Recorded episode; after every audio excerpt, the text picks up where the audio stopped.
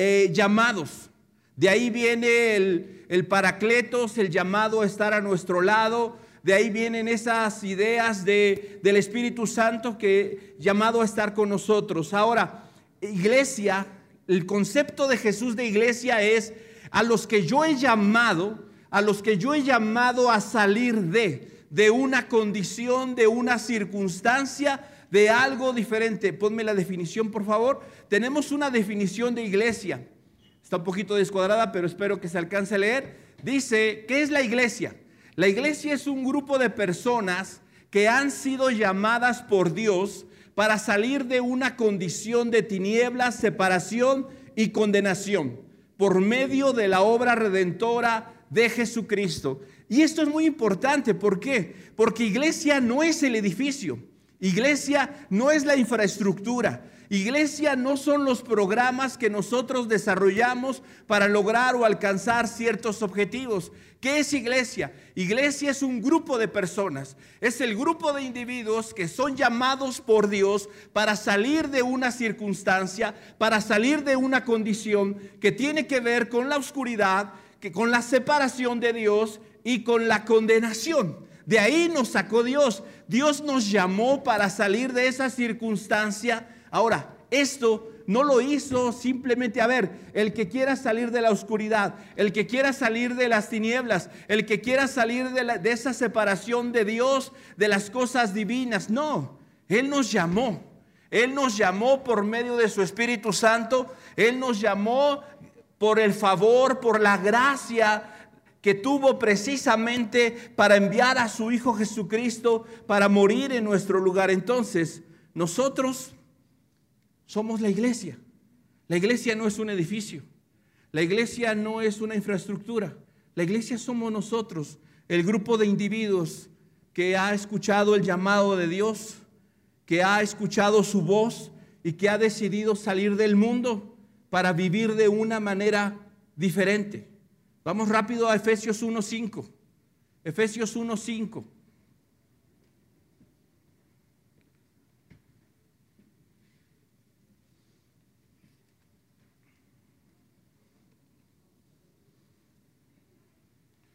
Dice, en amor, habiéndonos predestinado para ser adoptados hijos suyos por medio de Jesucristo, según el puro afecto de su voluntad. Fíjate, hay algo aquí que es importante. Dios nos saca de una condición, nos saca de una situación en donde nosotros éramos, estábamos separados, estábamos bajo ira, en condenación, estábamos nosotros en la oscuridad, en las tinieblas, y nos llama para salir de eso. Pero ¿a dónde nos lleva? ¿En dónde nos coloca? Dice aquí el texto que nos saca de una condición de hijos de ira, de una, de una condenación de las tinieblas, para ser adoptados como hijos suyos. Esa es la condición que nosotros ahora tenemos como iglesia. Hemos sido llamados a salir de una oscuridad, de las tinieblas, para ser hechos hijos de Dios. Juan 1.12 nos dice, aquellos que han creído en su nombre les dio la potestad, el derecho, el privilegio, la autoridad de ser llamados hijos de Dios. Hemos sido llamados hacia afuera. ¿Para qué? Para convertirnos en el pueblo de Dios para convertirnos en la familia de Dios rápidamente, segunda a los Corintios 6. Segunda a los Corintios 6, verso 16.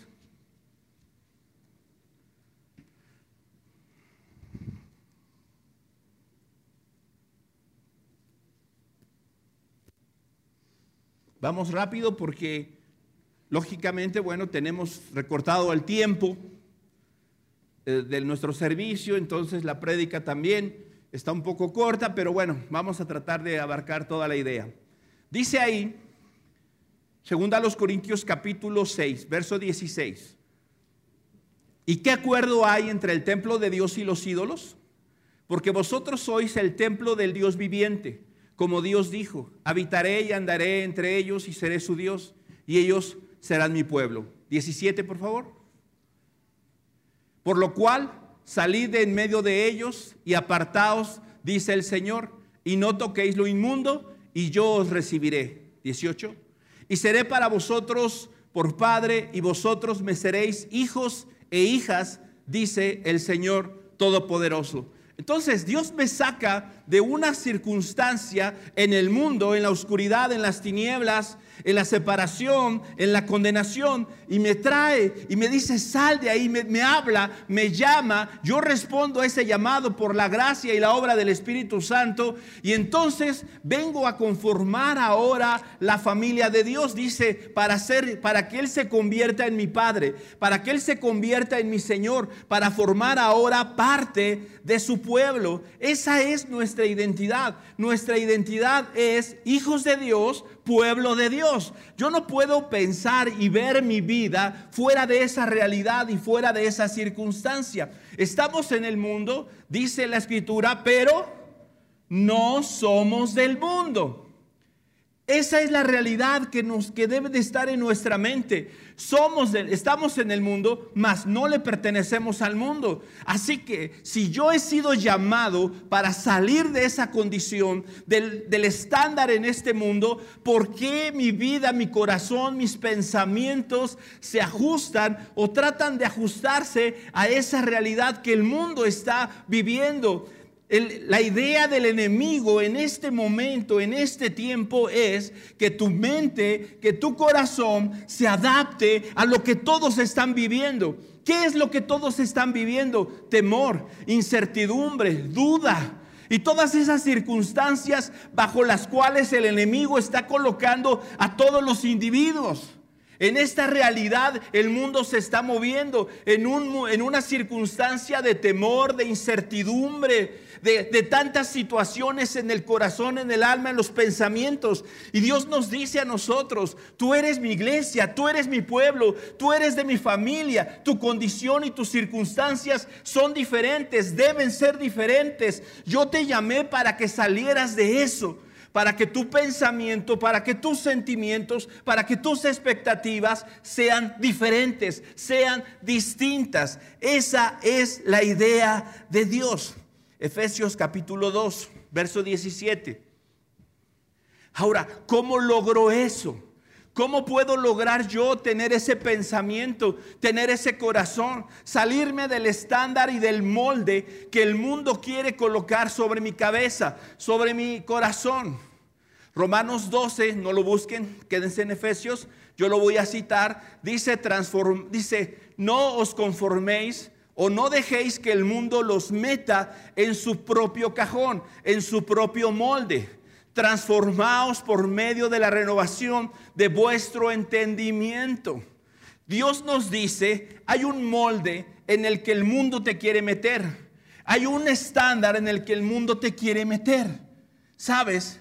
Yo no puedo permitir, yo tengo que transformar mi vida por medio del conocimiento de la palabra, de lo que Dios dice, para que mi pensamiento, para que mis emociones, para que todo lo que yo soy pueda estar de acuerdo a donde pertenezco, es decir, a la familia de Dios, al reino de Dios, a la iglesia. Dice el verso 17. Y vino y anunció las buenas nuevas de paz a vosotros que estabais lejos y a los que estaban cerca. Porque por medio de él los unos y los otros tenemos entrada por un mismo espíritu al Padre. Así que ya no sois extranjeros ni advenedizos, sino conciudadanos de los santos y miembros de la familia de Dios. ¿Qué dice el texto? Somos miembros de la familia de Dios. ¿Cómo puedo obtener yo una idea y, el, y un pensamiento acorde al reino de Dios, a la familia de Dios? Yo tengo que saber que mi vida, ¿cómo puedo yo conformarme a esa idea de Dios, de iglesia? ¿Cómo puedo yo hacer iglesia? ¿Cómo puedo yo vivir la realidad de la iglesia a la que he sido llamado? Primero debo de entender que he sido llamado a ser parte de una familia.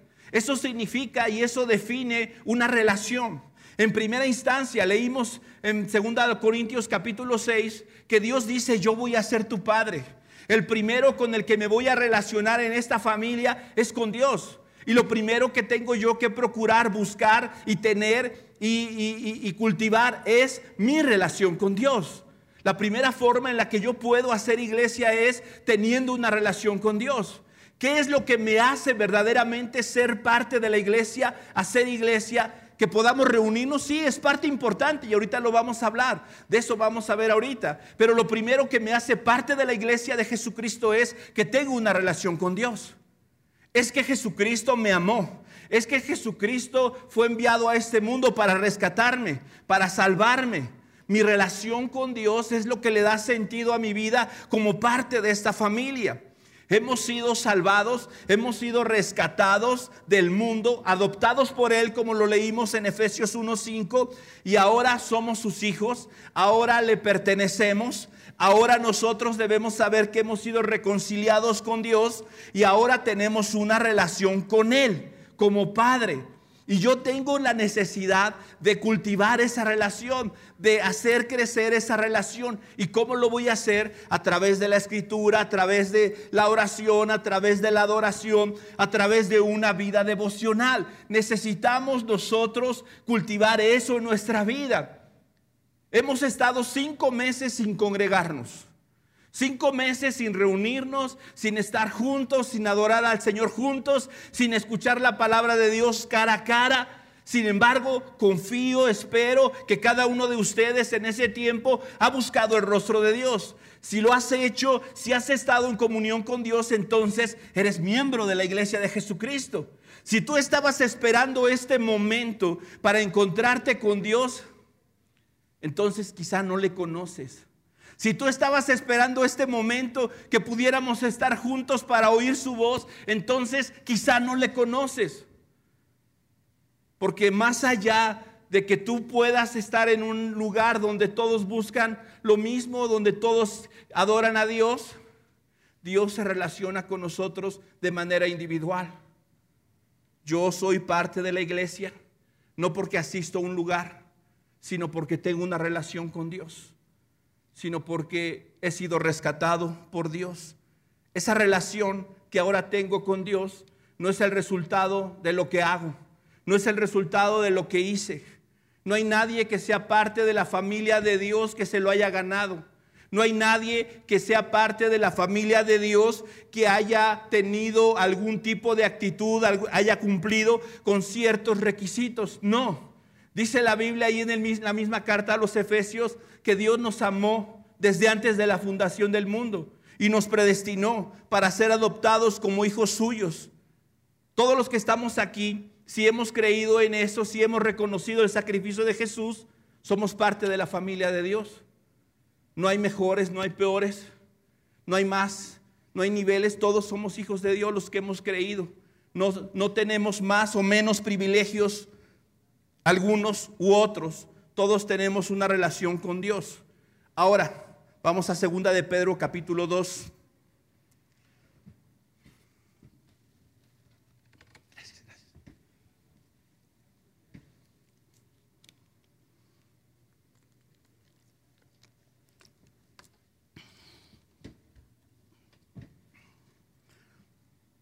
Verso 9. Dice, ¿Sabe el Señor librar de tentación a los piadosos y reservar a los injustos para ser castigados en el día del juicio? Verso 10. No, está mala cita, creo. Es primera de Pedro.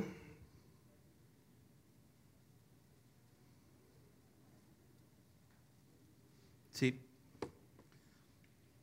Mas vosotros sois linaje escogido, real sacerdocio nación santa, pueblo adquirido por Dios, para que anunciéis las virtudes de aquel que os llamó de las tinieblas a su luz admirable.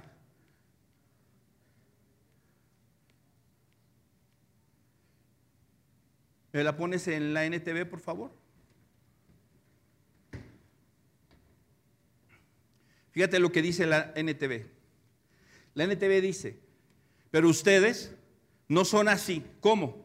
de aquellos que rechazan a Dios, de aquellos que están en condenación. ¿Por qué? ¿Por qué nosotros no somos como los del mundo? ¿Por qué nuestra condición no es como la de ellos? Dice, porque somos un pueblo elegido. Somos sacerdotes del rey. una nación santa, posesión exclusiva de Dios.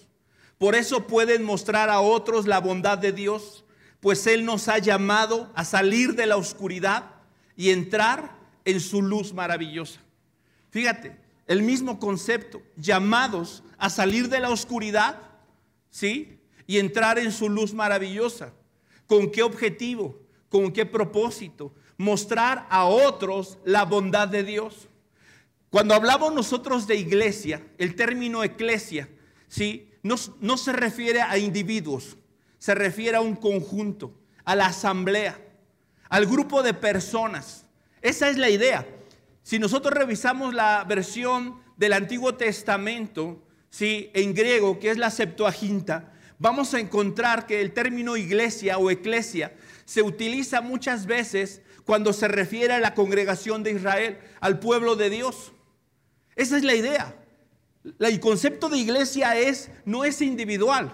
Dios me incrusta en la iglesia como individuo. A mí nada más, no a mi familia, no a mi tribu, no a mi estirpe, a mí nada más. Me llama personalmente. Pero después de que me llama personalmente, me incrusta en un grupo, en una familia. ¿Sí? Ahora, ¿cuál es el objetivo que Dios tiene ahí para mí como parte, como miembro del pueblo de Dios, de su familia, de la iglesia? Y dice el texto, mostrar a otros la bondad de Dios. Esa es la idea que Dios tiene en mente, que con nosotros cuando nos reunimos podamos mostrar la bondad de Dios.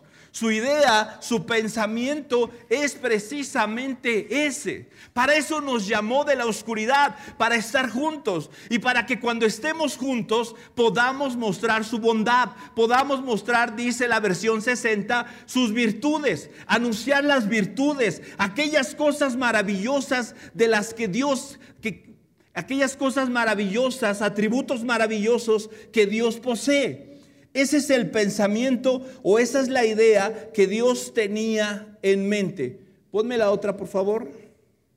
Ahora sí, la otra versión. Verso 10. Dice, vosotros que en otro tiempo no erais pueblo, pero que ahora sois pueblo de Dios, que en otro tiempo no habéis alcanzado misericordia, pero ahora habéis alcanzado misericordia. ¿Sabes? Dios a cada uno de nosotros ha tenido misericordia de nosotros. Ha tenido misericordia de nosotros al sacarnos de la oscuridad, al sacarnos de las tinieblas, al librarnos de la condenación. Y el hecho de que nosotros podamos responder a su llamado, sabes, no solamente tiene que ver con una relación con Él, no. Nosotros debemos procurar, procurar hacer lo posible por estar juntos, por hacer iglesia. La iglesia tiene como misión precisamente la de mostrar, reflejar la gloria. ¿Sabes por qué el hombre fue creado a imagen y a semejanza de Dios? Porque Dios quería que alguien aquí en la tierra reflejara su gloria. El pecado vino a corromper ese plan. Bueno, vino a corromper eso. Dios tenía el plan ahora. ¿Cuál es la forma en la que Dios ahora va a mostrar su gloria al mundo? ¿Sabes? A través de la iglesia. Dice Colosenses que Dios ha predeterminado y ha establecido en este tiempo mostrar su sabiduría a los principados y a las potestades y a los gobernadores y a todas las entidades espirituales, mostrar su sabiduría, ¿sabes a través de quién? A través de la iglesia. Nosotros cuando nos reunimos, nosotros cuando estamos juntos, estamos proclamando la gloria de Dios no solamente entre nosotros, sino al mundo espiritual, a las realidades espirituales, a las potestades. Hay una realidad en este mundo que nosotros vamos a comenzar a mirar a partir del tiempo que estamos viviendo. Y esa realidad tendrá que ver con estorbar, con limitar la oportunidad de la iglesia para hacer y cumplir con la función a la que ha sido llamada. Y esto es algo que vamos a comenzar a mirar en nuestras sociedades, en el mundo en el que estamos viviendo. Una limitación para que como iglesia, para que como cuerpo de Cristo podamos reflejar la gloria de Dios. Y sabes, necesitamos nosotros, necesitamos entender por qué fuimos llamados, para qué fuimos llamados. Fuimos llamados para estar juntos. Fuimos llamados para estar en comunión. Fuimos llamados para juntos adorar, para juntos escuchar. Para dice dice Hebreos capítulo 10, verso 24, por favor, César. Hebreos 10, 24.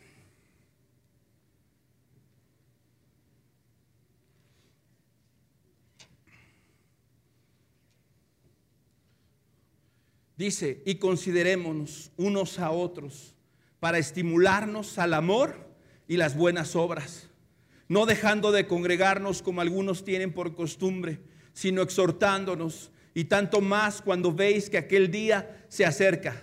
Y esta es la idea. Cuando dice aquí, y, tanto más cuando veáis que ese día se acerca, ¿a qué día se está refiriendo? ¿A qué día crees que se refiere? Al regreso de Jesús, al final de todas las cosas. Y dime algo, ¿estás tú viendo como hijo de Dios, como parte del pueblo de Dios, estás vislumbrando que ese día está más cerca que de lo que nosotros podíamos pensar que estaba el año pasado? ¿Lo puedes ver?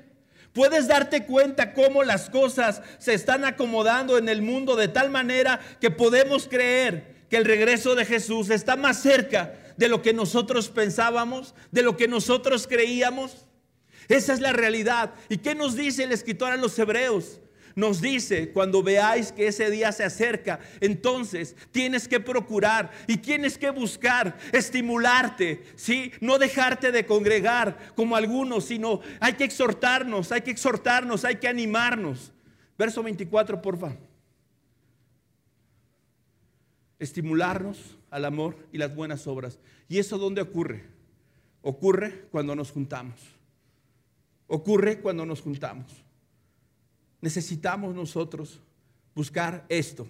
Necesitamos nosotros procurar estar en contacto con nuestros hermanos, estar en contacto con la iglesia, porque es la manera, es la forma en la que Dios ha determinado que nosotros podamos cumplir el propósito que Él tiene para nuestra vida, que Él tiene para nosotros.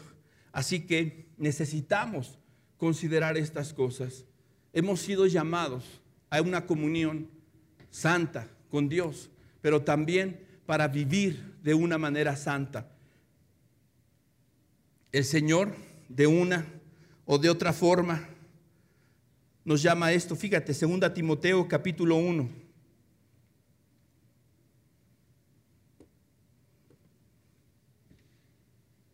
Segunda Timoteo 1, verso 9. Dice, está hablando de Jesús, quien nos salvó y llamó con llamamiento santo, no conforme a nuestras obras, sino según el propósito suyo y la gracia que nos fue dada en Cristo Jesús antes de los tiempos de los siglos. Verso 10. Y que ahora ha sido manifestada por la aparición de nuestro Salvador, el cual quitó la muerte y sacó a la luz la vida y la inmortalidad por el Evangelio. Esa es la idea. El llamado de Dios. ¿Sí? Es ese. El llamado de Dios dice el verso, el verso 9, ¿sí? es un llamado a la santidad, es un llamado santo, ¿sí? no según nuestras obras, sino según su propósito y según la gracia que nos fue dada. Y verso 10, y que ahora ha sido manifestada por la aparición de Jesucristo.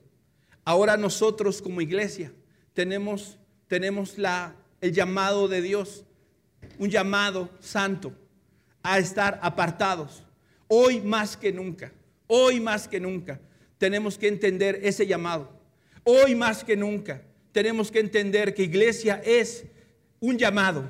Es, he sido llamado a salirme del estándar. He sido llamado, sí, a estar en comunión con Él. He sido llamado a estar en comunión con mis hermanos, pero he sido llamado en esa relación con Dios, con mis hermanos, a vivir en santidad, a vivir apartado de lo que este mundo está llevando a cabo, de lo que este mundo está estableciendo. Hoy más que nunca necesitamos nosotros entender nuestro llamado a ser santos, a vivir apartados de lo que este mundo ofrece, de lo que este mundo está llevando a cabo, de todo lo de todo este sistema de cosas que están condicionando a las personas precisamente en una circunstancia sí de separación, de individualismo nosotros no hemos sido llamados a vivir separados. Nosotros no hemos sido llamados a ser individuales. Nosotros hemos sido llamados a estar juntos, a estimularnos los unos a los otros, al amor y a las buenas obras. Nosotros hemos sido llamados a como iglesia, como cuerpo, como familia, adorar a Dios, mostrar las virtudes, mostrar la gloria de Dios a este mundo, mostrar la bondad de Dios a este mundo.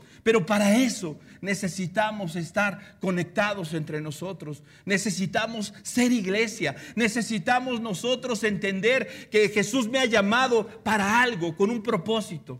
No puedo yo distanciarme de la iglesia. No puedo yo distanciarme del propósito de Dios. No puedo yo apartarme de lo que Dios me ha llamado, de tener una relación con Él, de estar con Él, a, formar parte de la comunidad de santos, a formar parte de su propósito en este mundo. Necesitamos nosotros creerle a Jesús. Él declaró una cosa, yo edificaré mi iglesia, pero también declaró otra cosa, al decir, y las puertas del Hades no prevalecerán contra ella. ¿Sabes? El Hades, el infierno, el reino de la muerte, ¿sabes qué intención tiene para con la iglesia? ¿Qué crees que tenga en mente el Hades, el infierno, el reino de la muerte, el príncipe de este mundo para la iglesia? ¿La va a dejar ser? ¿La va a dejar crecer? ¿La va a dejar reunirse? ¿La va a dejar congregarse? No, la va a estorbar. De una o de otra manera, Él va a intentar estorbar el plan de Dios. Pero ¿sabes cuál es la promesa de Dios? Yo edificaré mi iglesia y las puertas del Hades no prevalecerán contra ella. Esa es la promesa que tenemos. Pero como iglesia, hermanos, necesitamos comenzar a entender nuestro llamado. Nuestro llamado es a relacionarnos con Él, a relacionarnos con nuestros hermanos, con nuestra familia y a vivir en santidad. Ese es el llamado que Dios tiene para su iglesia hoy en día. Te suplico que cierres tus ojos. Vamos a orar. Señor, aquí estamos. Otra vez, Dios, reunidos como iglesia, congregados, Dios, tratando de no solamente escuchar tu voz, deseando escuchar tu voz, sino también rendir nuestro corazón a ti. Rendir nuestro corazón, lo que somos, Dios. Hoy queremos decirte, Dios, queremos rendir nuestro corazón, nuestra vida.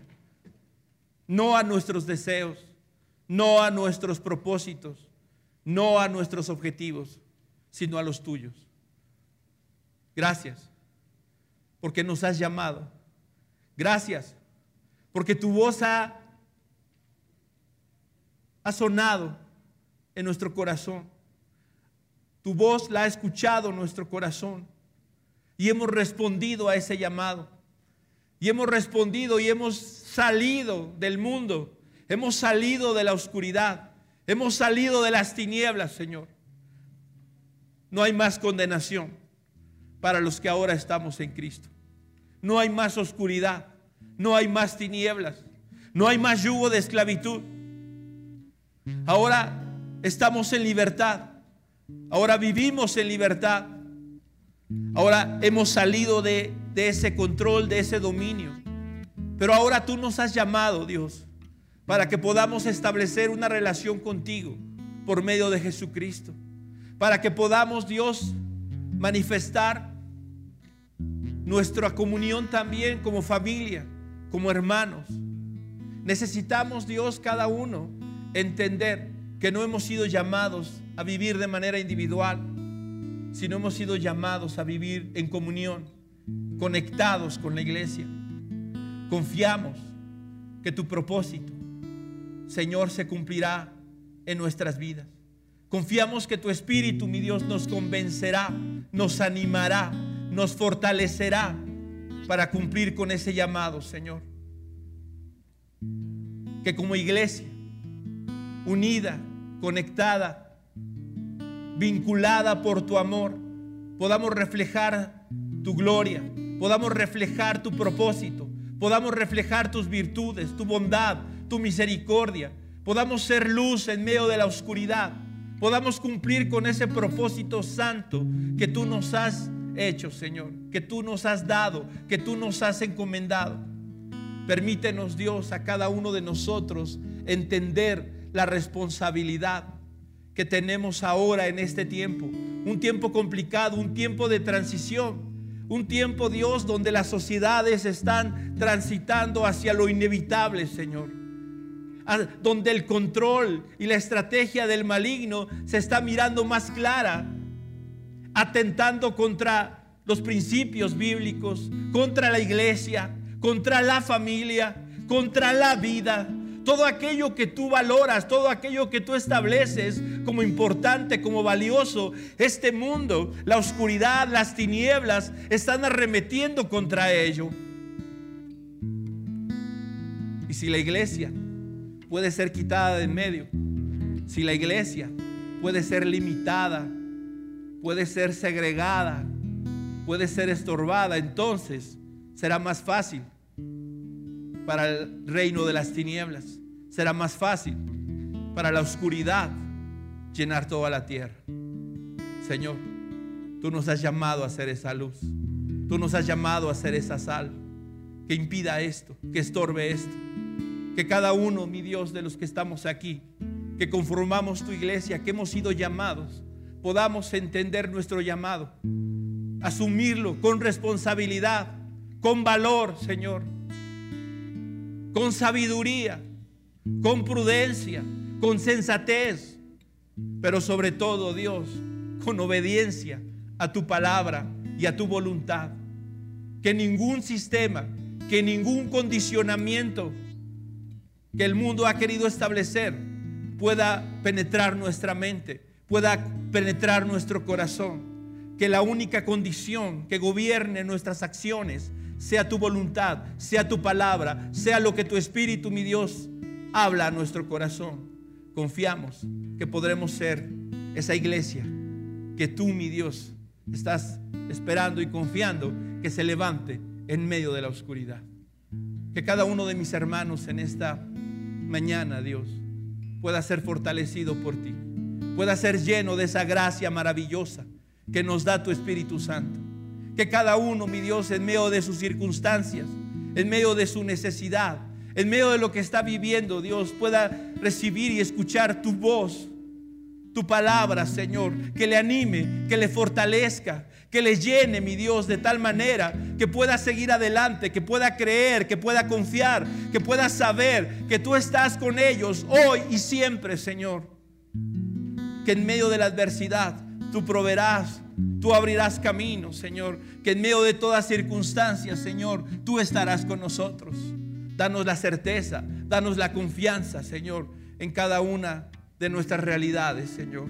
Y que en medio de todo esto tú te glorifiques, tú te exaltes, tú te levantes. Confiamos, Dios, en que así será. Confiamos que tu gracia será con cada uno de nosotros. Te pedimos todo esto y te damos las gracias en el nombre de Jesús.